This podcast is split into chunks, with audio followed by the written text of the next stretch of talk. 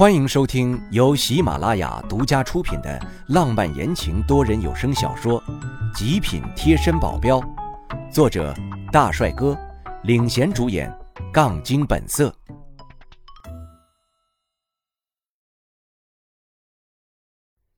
第一百七十九章，病床边的苗倩倩。这倒是，按照现在这个样子，是很难被看出来。后面就是要考虑我的演技问题了。要是一不小心露馅什么的，还是有可能被怀疑。我对自己可不放心呐。面对苗倩倩的时候，总是静不下心来。但剑已经在弦上，不得不发了。我们到了一个私人医院，跟医生已经串通好了。到时候他会跟苗倩倩说我得了严重的外伤，并且病人拒绝治疗，所以很有可能救不过来。我心里还是有点小担心的。万一苗倩倩心里对我一点都不在乎，她哪里会管我的生死啊？到时候我不就自己打脸了？不过我还是想要知道苗倩倩心里到底怎么想的。她真的会过来吗？内心十分的忐忑。我在病床上躺好，身上也裹了一层纱布，看来凄惨无比。于代虫和赖飞他们都笑得好久，才出去找苗倩倩。我不知道他们会怎么说，说一定会把我说的很凄惨。他们一定是表面装得很深沉的样子，心里却是乐开了花。想着来回加上说服的时间，大概也不会超过两三个小时。但是我在床上整整躺了五个小时，还没见到他们的踪影，我心里有点慌了。不会露馅了吧？我微微支起身子，看向门口，一直没有人影。又是一个小时过去了，还是一点反应都没有。我急得想要下床去找手机。就在我的脚着地，正准备穿鞋的时候，门口传来了嘈杂的声音，门猛地被推开，一个女人踩着高跟鞋哒哒地走了过来，吓得我赶紧躺回床上，把被子盖好，我的心都要跳出来了。来的人应该是苗倩倩了，因为我听见身后还有两个男人踏步的声音，明显就是一代虫和赖飞啊。除了他们，我想不出还有别人。躺在床上，紧闭双眼。可我就是止不住眼皮在动，干脆就不闭眼睛了，张开一丢丢，在夹缝中，我正好就看见了苗倩倩慌张地走了过来，看见躺在床上的我，身子止不住地颤一颤，而后转过身，小声地对着于代虫他们说道：“他这是怎么了？”我也不知道啊，他居然一个人跑去挑战整个斧头帮，对方有枪，他一个没注意就被打成这样了。不知道心里是有什么憋屈，想找个地方发泄还是干嘛？于代冲一脸的无奈，表情中还有淡淡的伤神，绘声绘色的。要是不知道真相，可能都要被他糊弄过去了。斧头帮是本地的一个小帮派，基本上可以忽略不计的那种，总共人数也不会超过几百人，居然编出一个这么的瞎理由。不过苗倩倩应该也不知道斧头帮是什么。苗倩倩看着我。感觉眼泪都要快出来了，颤颤的发着抖，没有说话。于代虫继续说道：“当我赶到的时候，他已经浑身是伤了，就赶紧把他带来这儿。他嘴里还一直叫着你的名字，现在应该是半昏迷过去了，所以没有什么反应。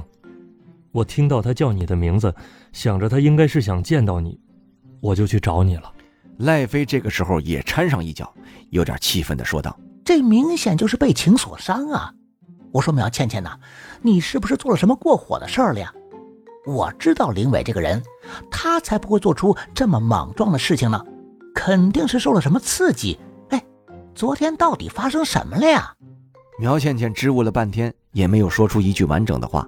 她慢慢的走到我的床边，用手放在我的脸上摸了摸，我感觉到上面的余温，摸着我的脸真舒服啊。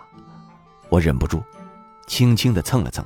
她立马就感觉到了，惊呼出：“动了，动了，他动了！快叫医生，医生！”他这时候一叫，我吓得差点从床上端坐起来。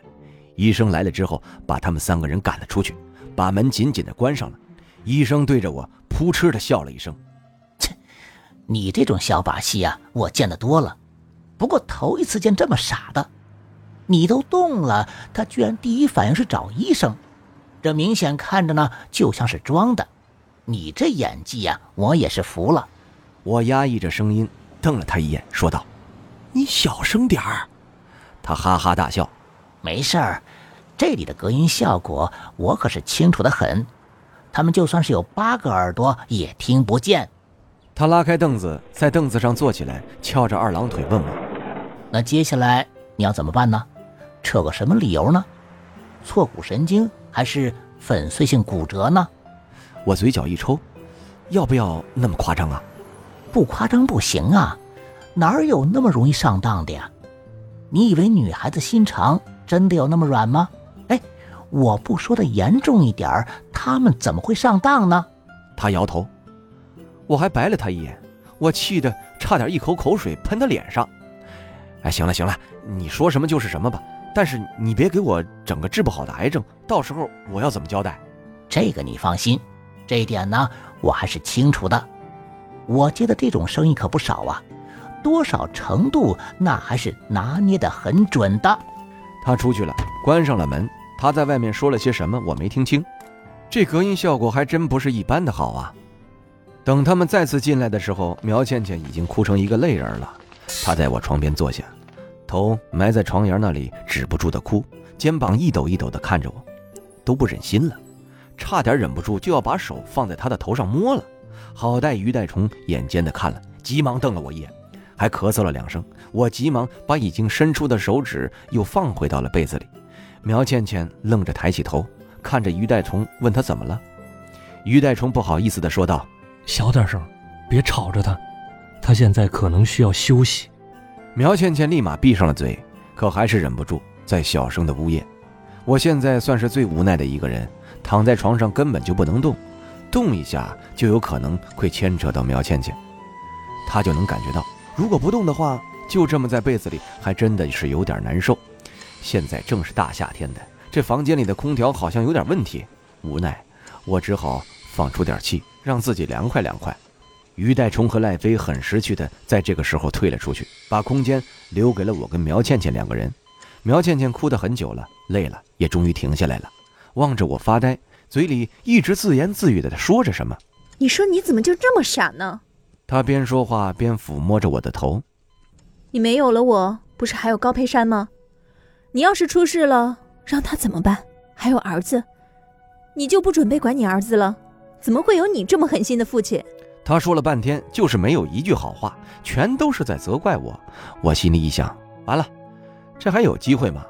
但是而后他又立马说道：“你这样了，你让我该怎么办呢？你让我能安心跟陈彦昭结婚吗？你不是跟多多说了？”让他在我结婚的时候跟你说，让你来吗？你要是出什么事了，你怎么来看我的婚礼？我怎么安心结婚？你这样做，对得起我吗？我简直都想坐起来直接走人了。我都这样子了，他还跟我说跟别人结婚，这不诚心让我不好过吗？我嘴角不自觉地抽了抽，还好，他只是微微低着脑袋，没有看见。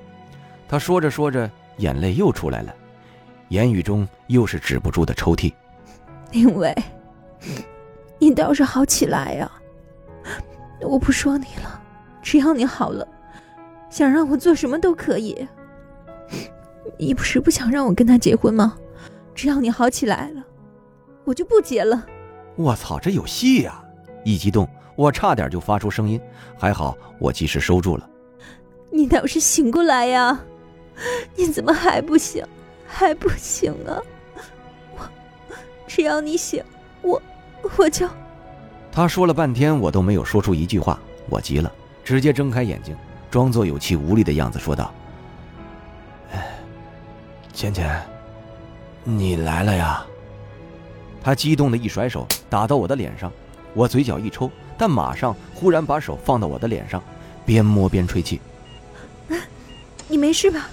我不是故意的，我微微摇头说道：“没事儿，你刚刚说的，我好像都听见了，是不是？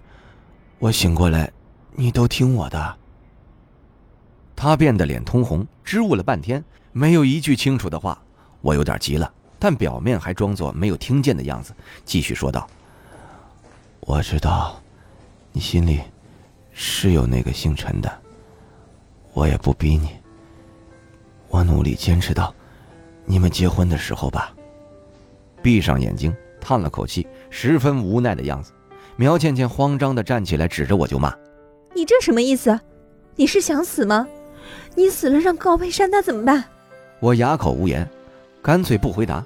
他继续骂道：“我咳了两声，本来伸出手想要拉住苗倩倩，似是无力的又掉回床上。他心里一慌，急忙拉住我的手：‘你怎么了？你别吓我呀！’我惨白着一张脸：‘没事儿，我会照顾好自己的。你走吧。’”我这个样子，不想被你看见。你，你这说什么鬼话？他咬着牙，在你好之前，我是不会走的。就算高佩珊来了，我也不走。